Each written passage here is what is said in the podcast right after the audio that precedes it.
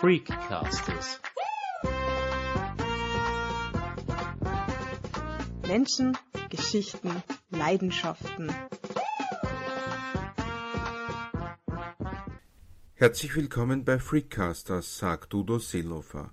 In unserem Podcast geht es um Inklusion, um Menschen und ihre Lebensgeschichten.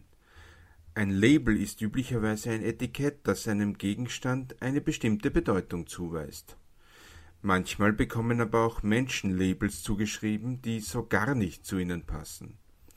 Unser heutiger Gast, Julia Moser, bekam sogar zwei dieser ungewollten Zuschreibungen verpasst. Denn das sogenannte Usher-Syndrom bringt es mit sich, dass zunächst ihr Hör- und später auch ihr Sehvermögen abnimmt. Mit dem Usher-Syndrom leben in Österreich laut Schätzungen weit über 1000 Menschen. Literatur, heute hört Moser vor allem Hörbücher, ist eine ihrer Leidenschaften. Eines ihrer Lieblingsbücher als Kind war die Unendliche Geschichte von Michael Ende. Auch Inklusion ist für die gebürtige Steirerin ein Prozess, der wohl nie ganz abgeschlossen ist. Eines ihrer zentralen Anliegen ist die Durchsetzung der Rechte von Menschen mit Behinderung. Seit Sommer 2022 arbeitet die studierte Rechtswissenschaftlerin und Linguistin Julia Moser als Geschäftsführerin von Licht für die Welt Österreich. Meine Kollegin Sandra Knopp hat die Managerin und zweifache Mutter zum Interview getroffen und mit ihr über ihren Lebensweg, Rollenbilder und Selbstwahrnehmung gesprochen. Wir fangen an mit deinem persönlichen Leben. In einem Video hast du erzählt, du hast zwei Labels bekommen. Einmal mit vier Jahren und einmal mit 13 Jahren. Als Vierjährige hast du dein erstes Label bekommen in einem Krankenhaus. Was wurde dir bzw. deinen Eltern, deiner Familie damals gesagt? Damals wurde meiner Familie gesagt, dass ich schwerhörig bin und dass ich deshalb nicht mehr sprechen lernen würde und äh, keine Schule besuchen würde können. Das heißt, das Label, das ich damals bekommen habe, war ganz klar nicht fit für die Gesellschaft zu sein. Aber deine Eltern haben sich damit nicht zufrieden gegeben, habe ich rausgehört aus deiner Antwort auch. Ja, sie haben sich damit nicht zufrieden gegeben. Das hat sicher mehrere Gründe. Ein Grund davon ist bestimmt, dass meine Mutter schon davor mindestens zwei Jahre lang den Verdacht hatte, dass ich nicht gut genug höre und deshalb auch äh, nicht äh, gut sprechen gelernt habe. Aber es wurde ihr nicht geglaubt. Ähm, das heißt, für sie war das dann auch endlich eine Bestätigung. Und das Zweite, was sicher eine große Rolle gespielt hat, war, dass meine Mutter sich selbst aufgrund ihres eigenen Hintergrunds sehr stark dafür hat einsetzen müssen, selbst einen Schulabschluss, eine Matura machen zu dürfen, studieren zu dürfen, weil ihre Eltern nicht fanden, dass als Arbeiterkind so etwas möglich sein kann.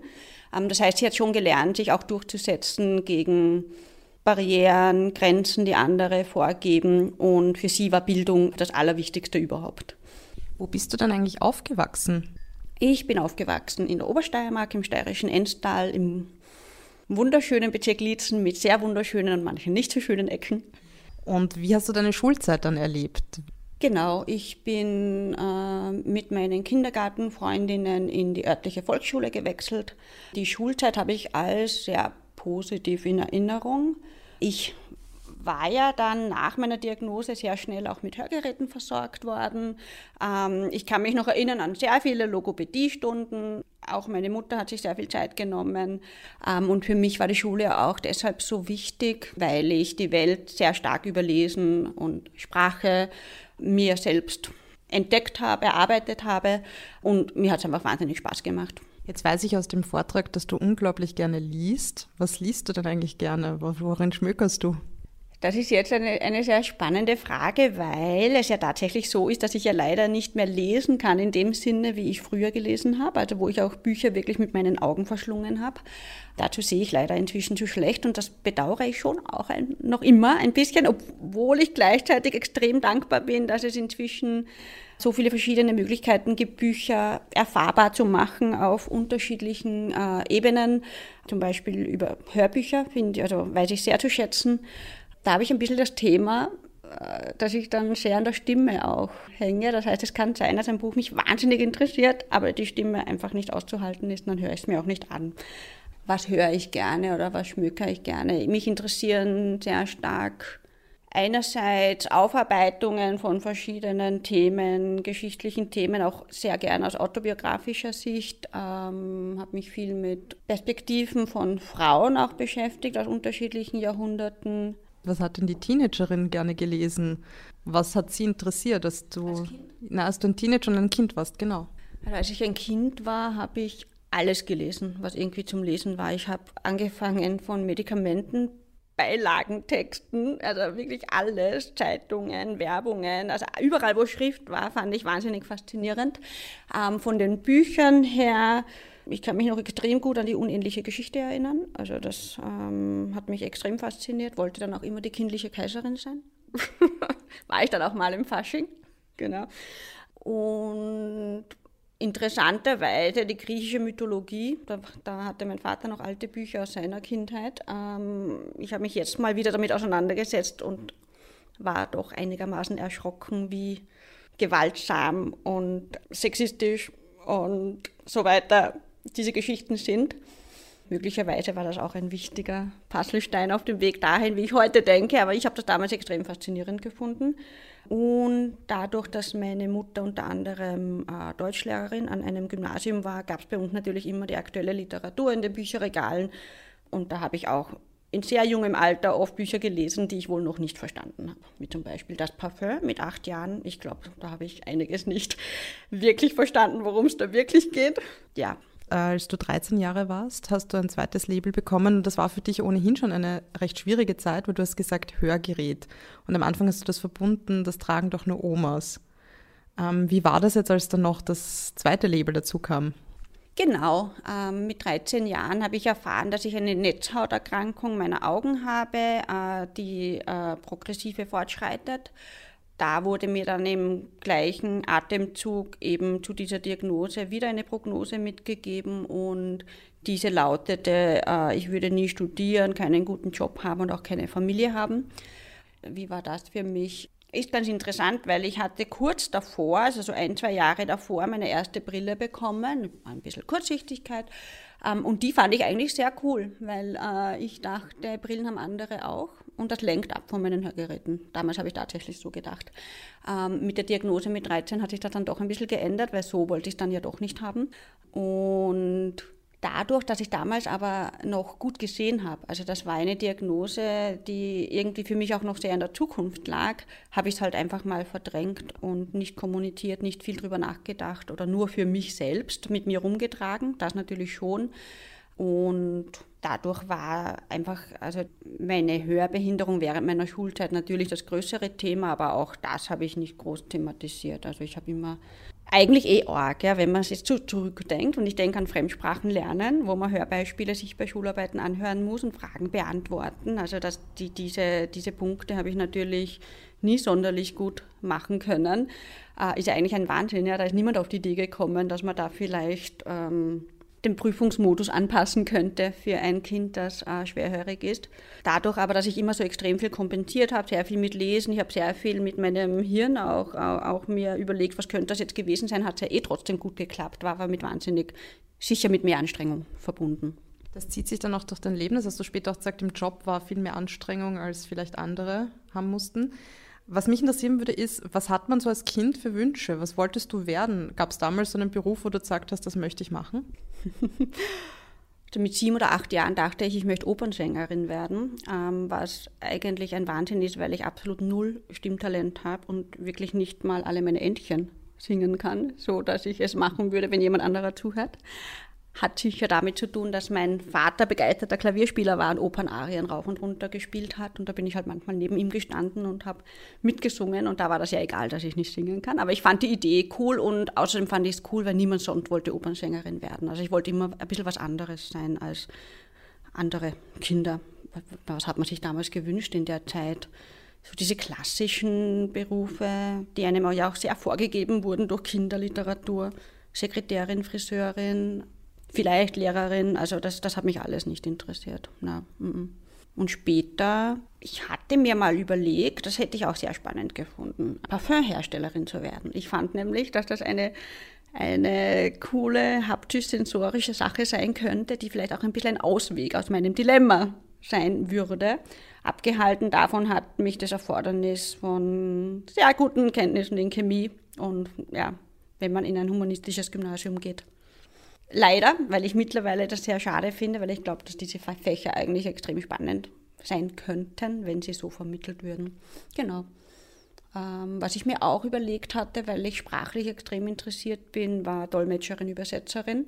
Davon bin ich dann abgekommen, weil ich mir dachte, ich möchte nicht einfach nur das wiederholen in einer anderen Sprache, was jemand anderer vorgibt, sondern ich möchte selber meine eigenen Ideen formulieren können. Aber du hast später was mit Sprachen gemacht. Also du warst ja dann auch im Ausland und hast ja auch, glaube ich, Jus studiert, oder? Genau. Äh, ich habe ja nach der Matura ein paar Jahre in England gelebt. Da habe ich dann auch ein äh, Bachelorstudium in Linguistics, in Sprachwissenschaften abgeschlossen.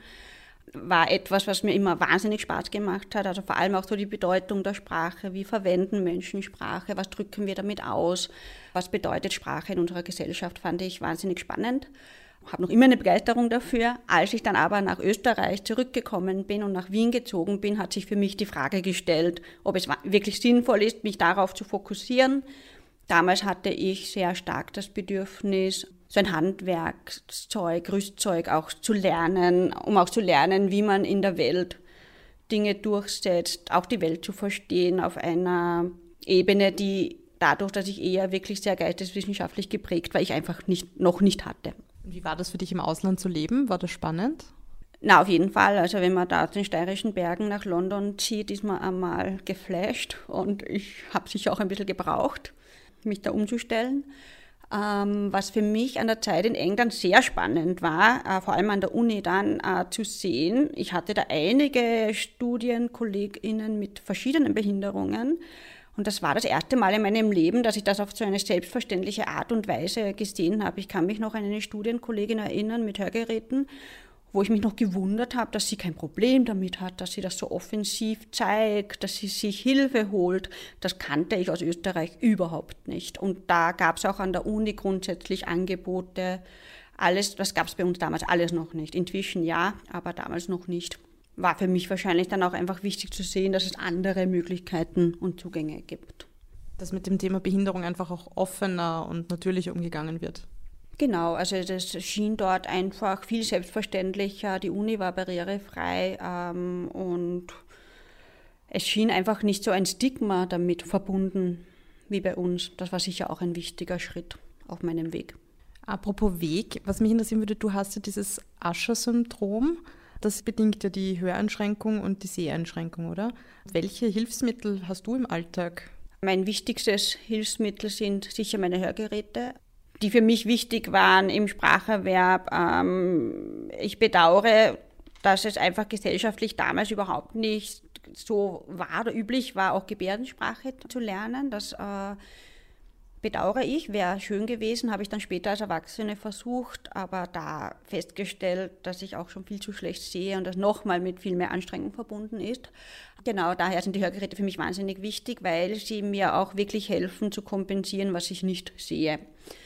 Für größere Besprechungen in größeren Runden verwende ich ein Mikrofon, das direkt mit den Hörgeräten verbunden ist.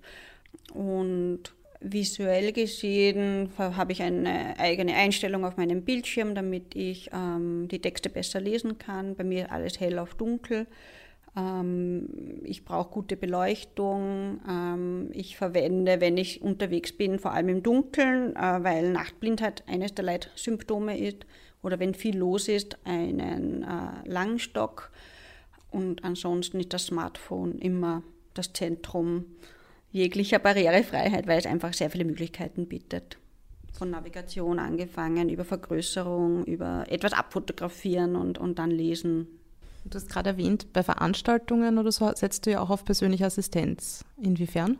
Genau, also die persönliche Assistenz unterstützt mich eben dort äh, oder leiht mir ihre Augen, vor allem ihre Augen in meinem Fall und manchmal ihre Ohren. Ähm, bei Veranstaltungen ist das besonders wichtig, weil äh, ich mich ja mit vielen Menschen austausche. Ich mir aber schwer tue, die Menschen auch wirklich zu erkennen, wenn sie dann vor mir stehen oder zu sehen, wo sie im Raum sind. Das ist zum Beispiel eine wichtige Funktion, die meine Assistentin übernimmt, die mir dann eben sagt, wo jemand ist oder wer da gerade dasteht, damit ich die Personen auch ansprechen kann. Gibt es eigentlich in deinem Leben ein Vorbild, das du hast, das dir was mit auf den Weg gegeben hat? Ich vermute mal, es gibt viele. Für mich waren immer jene Menschen Vorbilder, die gezeigt haben, dass man Dinge verändern kann im Leben, dass man sich nicht damit begnügen muss, was andere einem vorgeben, dass man zu sich stehen kann. Also ähm, ich erinnere mich, ich meine, das ist jetzt ein sehr banales Beispiel, aber vielleicht trotzdem auch wichtig. Ich kann mich noch voll gut erinnern, es gab irgendwann mal so eine Miss World-Wahl, ewig her, da war ich noch in der Schule. Und jetzt weiß ich nicht mehr, ob die Miss World war oder die zweite, die Druckhörgeräte.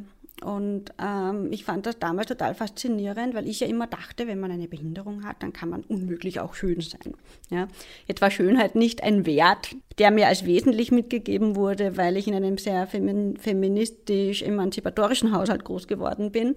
Aber das einfach zu sehen, dass man das auch anders, also dass das eine nicht heißt, dass das andere nicht möglich ist. Das war damals schon auch ein wichtiger Moment. Apropos zu sich stehen, du hast gesagt, das war aber auch ein Prozess in diesem Video. Zu sich stehen war auch ein Prozess. Du hast am Anfang nicht, also zu deiner Seheinschränkung bis zum Anfang noch nicht offen gestanden. Du hast ja, bist ja nach Österreich zurückgekommen, hast in einer Kanzlei gearbeitet, oder?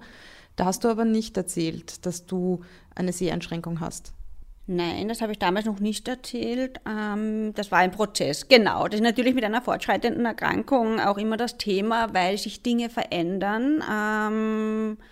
Man weiß nicht genau, wie sie sich verändern. Man muss dann selbst als Person auch mit der Veränderung immer wieder neu umgehen, lernen ähm, und für sich selbst auch lernen, was bedeutet das jetzt für mich als Person, als für meine eigene Identität.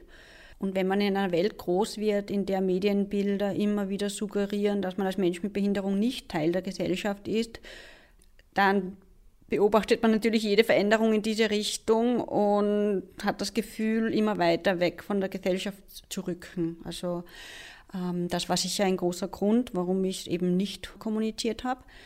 Als ich in der Rechtsanwaltskanzlei gearbeitet habe, ähm, was für mich ein großer Fortschritt war, hatte ich von Anfang an meine Hörbehinderung äh, thematisiert. Die war auch überhaupt kein Problem für irgendjemanden. Ich habe immer sofort dazu gesagt, was das bedeutet und was es braucht. Ich habe im Bereich Vertragsrecht gearbeitet, sehr viel am Computer. Äh, das war damals einfach kein Problem für mich ähm, und habe auch bewusst eine Kanzlei ausgewählt, in der man nicht sehr viele Verhandlungen bei Gericht hat und nicht sehr viele Lokalaugenscheine und so weiter, weil das wäre dann schon herausfordernd gewesen für mich. Das heißt, ich habe mir schon die Umgebung auch so ausgewählt, wie es mir gut machbar schien. Rückblickend wäre natürlich gescheit gewesen, das zu kommunizieren, äh, einerseits aus Fairness den Kolleginnen gegenüber und den Ausbildungsanwälten gegenüber und andererseits auch für mich, weil ich natürlich dadurch einen entspannteren Arbeitsalltag hätte haben können, wo man nicht die ganze Zeit das Gefühl hat, man muss jetzt extrem gut aufpassen, niemand darf was merken. Ich hatte auch immer so ein bisschen einen Kampf mit einer Sekretärin, die offensichtlich auch ein Augenproblem hatte, das sie aber nie kommuniziert hat, weil sie sehr blendempfindlich war und immer das Licht abgedreht hat, wo sie gearbeitet hat. Und ich habe es immer aufgedreht, sobald ich den Raum betreten habe. Und so ist das immer hin und her gegangen, ohne dass wir je drüber gesprochen haben. Dann hättet ihr euch vielleicht etwas besser verstanden. Ja, genau, ja. Gut, heute wäre das natürlich ganz anders, aber naja, Ihr Hund hat dann auch irgendwann gelernt, dass er ausweichen muss, wenn ich komme. Aber. Wie lang warst du dann in dieser Kanzlei ungefähr? Vier Jahre. Und du bist aber dann irgendwann weggegangen und du beschreibst das auch als eine Zeit des Rückzugs. Du hast gesagt, du hast dich eine Zeit lang relativ zurückgezogen. Wie war das und wie bist du da auch wieder rausgekommen? Hm. Genau, ich stand dann damals vor der Entscheidung, ob ich die Rechtsanwaltsprüfung äh, machen möchte ähm, oder nicht. Ähm, mir war relativ klar, dass ich nicht in der Rechtsanwaltschaft selbst bleibe. Und ich habe dann auch, ich war damals dann ja auch schon Mutter und habe auch gemerkt, ich möchte etwas machen. Einerseits ist es mir wichtig, Zeit für die Familie zu haben und andererseits möchte ich einen sinnstiftenden äh, Beruf äh, haben, wo ich auch Gesellschaft verändern kann. Äh, mir war aber noch nicht genau klar, was das sein würde. Und es ist dann schon auch dazu gekommen, dass die nicht ganz so offene Kommunikation über meine Behinderung, da schien es mir auch einfach leichter zu kündigen und zu gehen und mir dann in Ruhe was zu suchen, als dieses Thema da jetzt groß anzugehen. Rückzug vielleicht auch ein bisschen deshalb, ähm, weil sich in der Zeit auch einiges verändert hat in meinem Sehen und diese Veränderungen dann wirklich schon so groß waren, dass ich gemerkt habe, meinen Alltag muss ich ein bisschen ändern. Ich kann nicht mehr genau so leben wie vorher, habe aber auch noch nicht genau gewusst, wie ich leben würde können. Ähm, habe das für mich erst rausfinden müssen, habe in dieser Zeit Situationen vermieden, die Stress bedeutet haben, wie zum Beispiel im Dunkeln außer Haus zu gehen, wohin zu gehen, wo viele Menschen sind. Einerseits, weil es anstrengend war, aber andererseits, weil damit auch verbunden gewesen wäre, mich selbst zu outen. Und da, so weit war ich damals einfach noch nicht. Aber du hast dich dann geöffnet. War das schon vor MyAbility oder war das danach? Oder war, kam das erst damit? Ich glaube, da sind verschiedene Prozesse zeitgleich passiert. Ähm, eine Sache, die damals sicher wesentlich war, ich hatte schon früher, als ich noch viel, viel jünger war, versucht, Kontakt zu knüpfen zu anderen Menschen, die auch Ascher-Syndrom haben, was schwierig war. Das Internet war dann sicher eine große Hilfe, dass einfach viel mehr Menschen sich online vernetzen. Da habe ich dann mehrere Menschen kennengelernt und das war sicher ein sehr wichtiger Punkt, weil man sich da auf einer Ebene begegnet oder auf einer Ebene startet, die man mit anderen Menschen gar nicht hat, äh, wo man über gewisse Dinge gar nicht sprechen muss, weil Verständnis da ist und von da aus dann auch neue Lösungen finden kann.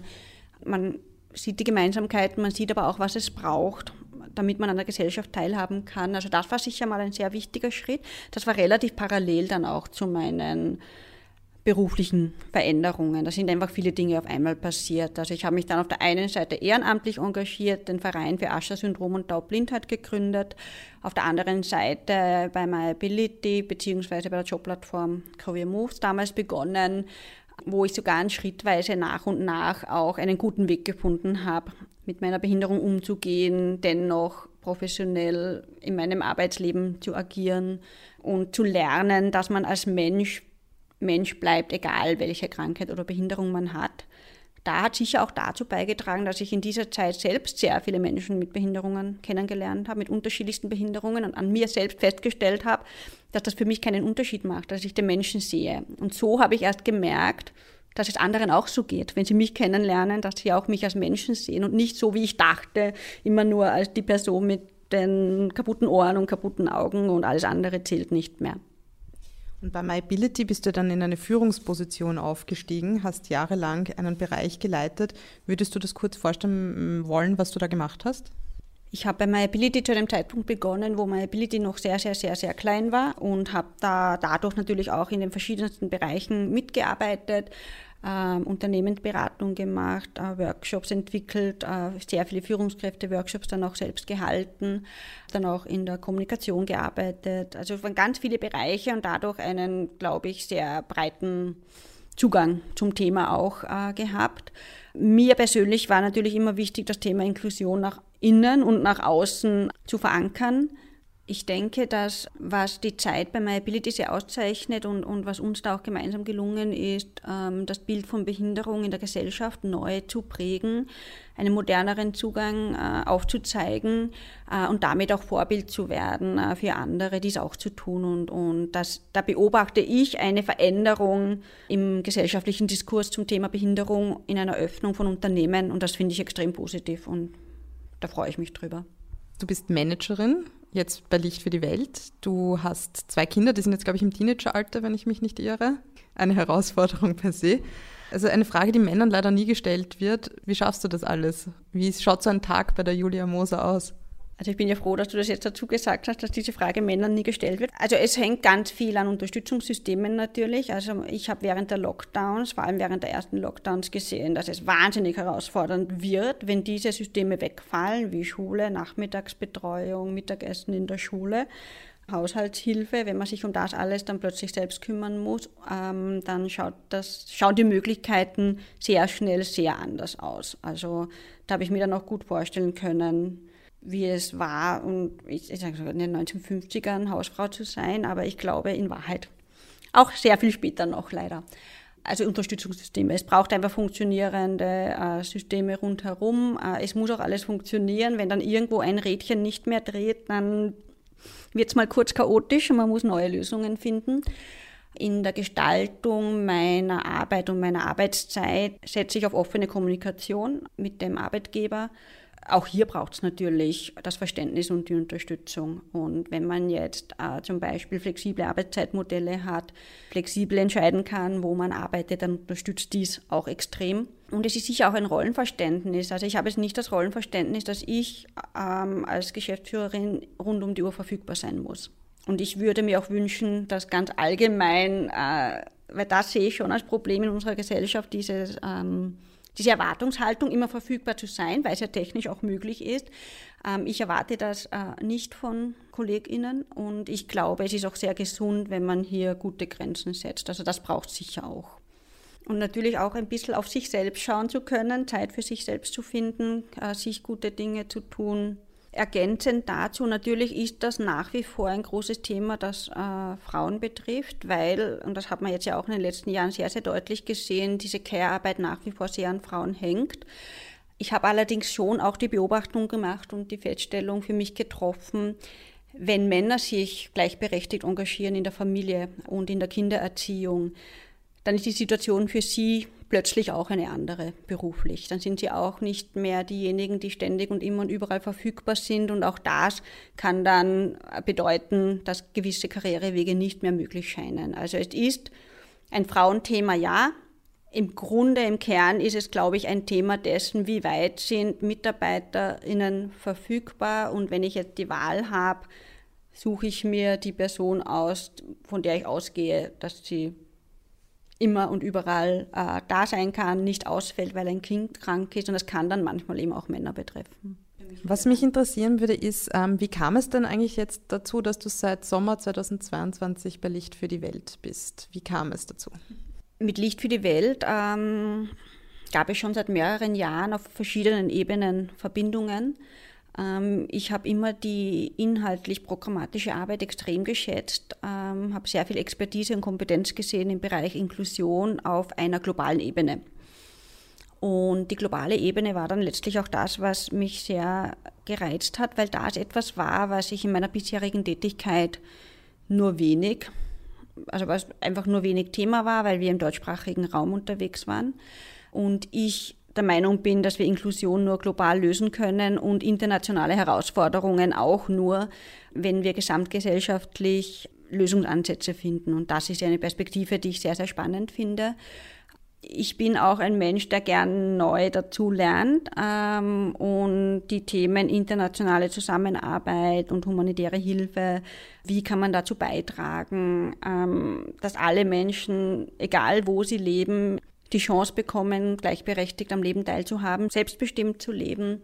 Ich habe immer ein Riesenthema damit gehabt, dass es so sehr vom Geburtsort abhängt, von der Zeit, in die man geboren wird, von der Familie, in die man reingeboren wird, welche Möglichkeiten man dann später im Leben hat. Ähm, und ich wünsche mir eine Gesellschaft, in der das nicht der Fall ist, sondern wo Menschen wirklich äh, gleiche Chancen haben, weil die Strukturen auch entsprechend gegeben sind. Was hast du dir vorgenommen für deine Aufgabe? Was sind so Ziele von dir?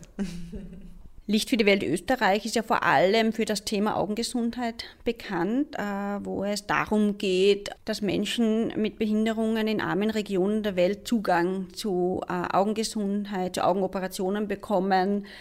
Was weniger bekannt ist ähm, in der Öffentlichkeit, ist, dass Licht für die Welt auch sehr viele Inklusionsprojekte macht äh, zum Thema inklusive Bildung, und Economic Empowerment. Ähm, wir arbeiten auch sehr stark zum Thema äh, Frauen und Mädchen mit Behinderungen und natürlich auch ähm, zu aktuellen Themen wie Klimakrise und Behinderung. Also es sind, sind sehr wichtige und brennende Themen in unserer Gesellschaft. Ein großes Ziel für mich ist es, einerseits zu gewährleisten, dass alle Menschen mit Behinderungen einen chancengerechten Zugang zum Gesundheitssystem bekommen. So ist Licht für die Welt auch groß geworden und auf der anderen Seite aber auch ähm, sicherzustellen, dass wir nicht bei einem medizinischen Modell landen oder aufhören, ähm, wo man so ein bisschen diese Annahme hat, ja, also wir operieren jetzt das Kind am grauen Star und damit ist das Problem gelöst, weil das Problem ist damit ja nicht gelöst. Es braucht ziemlich sicher weiterhin Anpassungen, damit das Kind die Schule erfolgreich besuchen kann, einen Beruf ausüben kann. Genau, also mir ist der ganzheitliche Ansatz sehr, sehr wichtig, äh, den Licht für die Welt wirklich sehr, sehr gut auch lebt, wo es darum geht, Zugang zum Gesundheitssystem, ähm, die Rehabilitation zu ermöglichen, die medizinisch möglich ist ähm, und zusätzlich äh, dafür zu sorgen, dass die Gesellschaft auf allen Ebenen inklusiv wird. Ein wichtiger Punkt von Dicht für die Welt auch ist es, ähm, angesichts des Klimawandels auch für Gerechtigkeit zu sorgen, weil davon sind ja auch Menschen mit Behinderung sehr stark betroffen. Menschen mit Behinderungen sind von der Klimakrise doppelt und dreifach betroffen. Einerseits bewirkt die Klimakrise, die Erderwärmung ähm, oft eine Verschlechterung von äh, Symptomen. Und andererseits können Menschen mit Behinderungen sich oft äh, viel weniger vor den Folgen schützen. Deshalb braucht es hier auch ganz bestimmt inklusive Maßnahmen. Also immer wenn wir Lösungsansätze diskutieren, ähm, müssen diese Lösungsansätze inklusiv sein. Sie müssen Menschen mit Behinderungen mitdenken. Und das ist halt auch ein bisschen momentan das Problem, dass Menschen mit Behinderungen noch viel zu wenig eingebunden sind in die Prozesse. Ähm, jetzt kann man natürlich sagen, also sie können ja eh einfach mitmachen, sie sollen einfach kommen. Diese Forderung gibt es auch. Ich sage jedoch, dass die Prozesse inklusiv und partizipativ gestaltet sein müssen, damit Menschen mit Behinderungen überhaupt einmal kommen können, weil es kostet Zeit. Die Locations müssen barrierefrei sein, äh, Sprache muss leichter verständlich werden, ähm, es muss Dolmetschung zur Verfügung stehen bei Bedarf. Also da gibt es einfach ganz, ganz viele Ebenen, die berücksichtigt sein müssen, damit Menschen mit Behinderungen wirklich mitmachen können. Findest du, dass sich das Bild von Menschen mit Behinderungen in den letzten Jahren verändert hat? Findest du, da ist einiges besser geworden oder gibt es da immer noch sehr viel zu tun am Weg zur Inklusion? Die Frage ist für mich deshalb schwer zu beantworten, weil ich seit vielen Jahren in so einer Art Disability Bubble unterwegs bin und da sehe ich extrem viel Veränderung, sehr viel positive Veränderung, weiß dann aber auch nicht, wie viel das auch von mir herauskommt, weil ich selber eine andere, positivere Einstellung zum Thema habe. Ich habe gelernt, dass eigene Offenheit, Offenheit bei anderen erzeugt und man dadurch wieder ganz andere Gespräche führt und Inklusion weiterdenken kann. Ich habe aber schon auch nach wie vor Situationen, wo ich mich erschrecke, wo ich dann wieder konfrontiert bin mit Bildern, die auch nicht so viel anders sind, wie sie vor 100 Jahren waren. Ähm, oder wo es mir auch immer wieder bewusst wird, wenn ich Eltern kennenlerne, die zum Beispiel gerade die frische Diagnose bekommen haben, dass ihr Kind Ascher-Syndrom hat. Das wird heutzutage viel früher diagnostiziert als damals. Und daran, wie Eltern damit umgehen, sehe ich dann, dass unsere Gesellschaft leider doch noch nicht so weit ist, weil sie dann genau die gleichen Fragen, Ängste, Sorgen haben, wie Eltern oder wie zum Beispiel meine Eltern vor über 40 Jahren auch hatten. Ja, aber dann ist es ja umso wichtiger, dass es diese Gruppe, die du geschaffen hast, gibt. Absolut, genau. Also das ist ja dann auch genau diese Plattform, wo man diese Dinge auch erfahren kann, wo man sich austauschen kann, wo man vorzeigen kann, ähm, wo ich auch immer wieder von Eltern höre, dass es so großartig ist zu sehen, was alles möglich ist und sie das dann auch sehr motiviert. Gibt es so zentrale Forderungen, die du an die Politik hättest, was sich ändern müsste im Bereich Inklusion? Hast du da Wünsche? Eine sehr zentrale Forderung äh, ist, äh, dass persönliche Assistenz bundesweit einheitlich bedarfsgerecht für Menschen mit Behinderung zur Verfügung stehen muss, sowohl im Berufsleben als auch im Privatleben. Gerade im Freizeitbereich ist es sehr, sehr schwierig, weil ich tatsächlich glaube, dass persönliche Assistenz der Schlüssel zum selbstbestimmten Leben ist. Ganz zentral halte ich auch inklusive Bildung. Da sind wir in Österreich leider noch immer extrem weit davon entfernt und das macht mich wirklich traurig und oft auch wütend, weil ich glaube, wenn Kinder mit und ohne Behinderung von Anfang an selbstverständlich miteinander lernen, ergeben sich viele Probleme später gar nicht mehr, weil es die Berührungspunkte von Anfang an gegeben hat. Ähm, jetzt möchte ich gerne abschließend dich noch fragen, was würdest du denn gerne anderen Frauen mit Behinderung zum Beispiel in Bezug auf Jobsuche oder Arbeitsmarkt, was würdest du ihnen gerne mitteilen? Diese Frage finde ich tatsächlich sehr schwer zu beantworten, weil ähm, wie man umgeht mit dem Thema Arbeiten äh, und Frau sein und eine Behinderung haben, so stark davon geprägt ist, wie man groß geworden ist, welches Umfeld man hatte, welche Unterstützung man hatte, was einem gesagt wurde ob einem zugetraut wurde, dass man es kann oder ob es nicht der Fall war. Äh, wenn es nicht der Fall war, da ist dann einfach, äh, da braucht es ganz viel Anstrengung und Arbeit äh, für Frauen mit Behinderungen zu lernen, dass sie es wert sind, einen guten Job zu haben. deshalb tue ich mir so schwer, weil dann oft das Gefühl habe, äh, ich sage da etwas aus einer sehr privilegierten Situation heraus, weil ich als Kind, Jugendliche immer vermittelt bekommen habe, dass die Dinge möglich sind, die ich mir vorstelle, dass ich mir, also es war immer wichtig, einen möglichst guten Bildungsabschluss zu haben.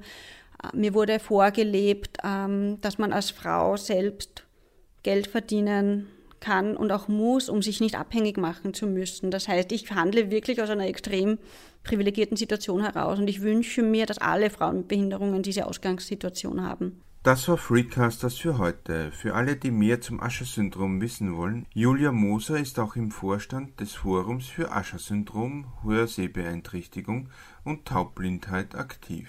Nähere Informationen dazu stellen wir in die Shownotes. Der Tag des Ascher-Syndroms ist übrigens immer der dritte Samstag im September. Mehr Episoden unseres Podcasts findet ihr auf freecasters.simplecast.com. Wenn euch diese Folge gefallen hat, dann empfehlt uns doch bitte weiter und hinterlasst uns eine gute Bewertung auf der Podcast-App eurer Wahl. Wir sind auch auf Facebook und YouTube aktiv und versenden einen Newsletter. Die Links findet ihr ebenfalls in den Show Notes. Auf Wiederhören und bis zum nächsten Mal, sagt Udo Seelofer.